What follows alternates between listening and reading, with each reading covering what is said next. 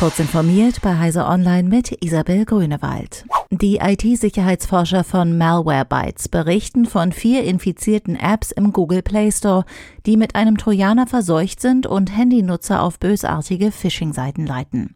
Die fraglichen Apps stammen vom Entwickler Mobile Apps Group und sind derzeit noch im Google Play Store gelistet.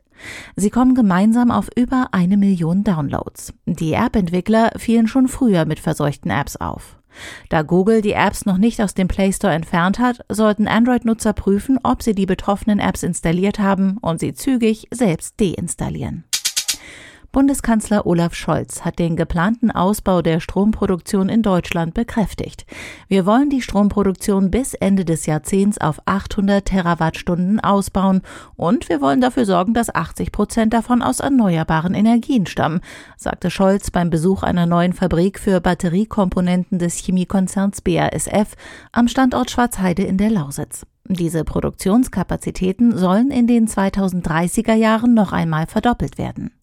In der neuen Anlage sollen ab Ende des Jahres Batteriekomponenten für 400.000 Elektrofahrzeuge jährlich hergestellt werden. Zudem baut der Chemieriese eine Prototypanlage für Batterierecycling. Die eigenständige App für Google Street View wird eingestampft. Alle Funktionen sind bereits in Google Maps integriert. Die App, so berichtet 9 to 5 Google, soll in den kommenden Wochen aus den App Stores genommen werden. Ebenfalls neu ist, dass Google Lens, also die Bilderkennung, direkt in die Suche integriert wird. Eine eigenständige App gibt es nur für Android. Lens ist aber auch bisher schon über beispielsweise Chrome oder die Fotodienste erreichbar. Nun bietet Google auf der Startseite der Suche im Eingabefeld die Option, eine Bildersuche zu starten.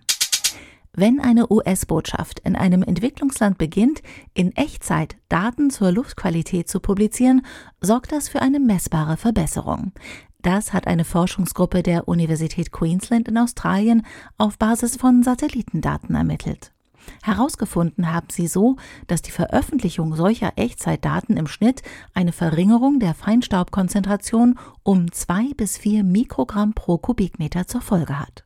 Verglichen haben sie die Effekte mit den Werten für Städte in Entwicklungsländern, in denen es keine US-Botschaften gibt, die solche Daten publik machen. Im Schnitt würden die Verbesserungen den Städten Kosten im Gesundheitswesen von mehr als 100 Millionen Euro jährlich ersparen.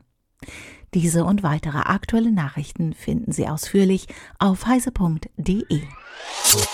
Werbung wenn dir jemand von einer Queue berichtet, erscheint vor deinem inneren Auge nicht die Supermarktkasse am Freitagabend. Du bist auf der Suche nach einer sinnstiftenden, spannenden und innovativen Aufgabe. Dann kommt zur BDBOS, der Netzbetreiber des Bundes und der Länder. Alles weitere erfährst du auf www.bdbos.de.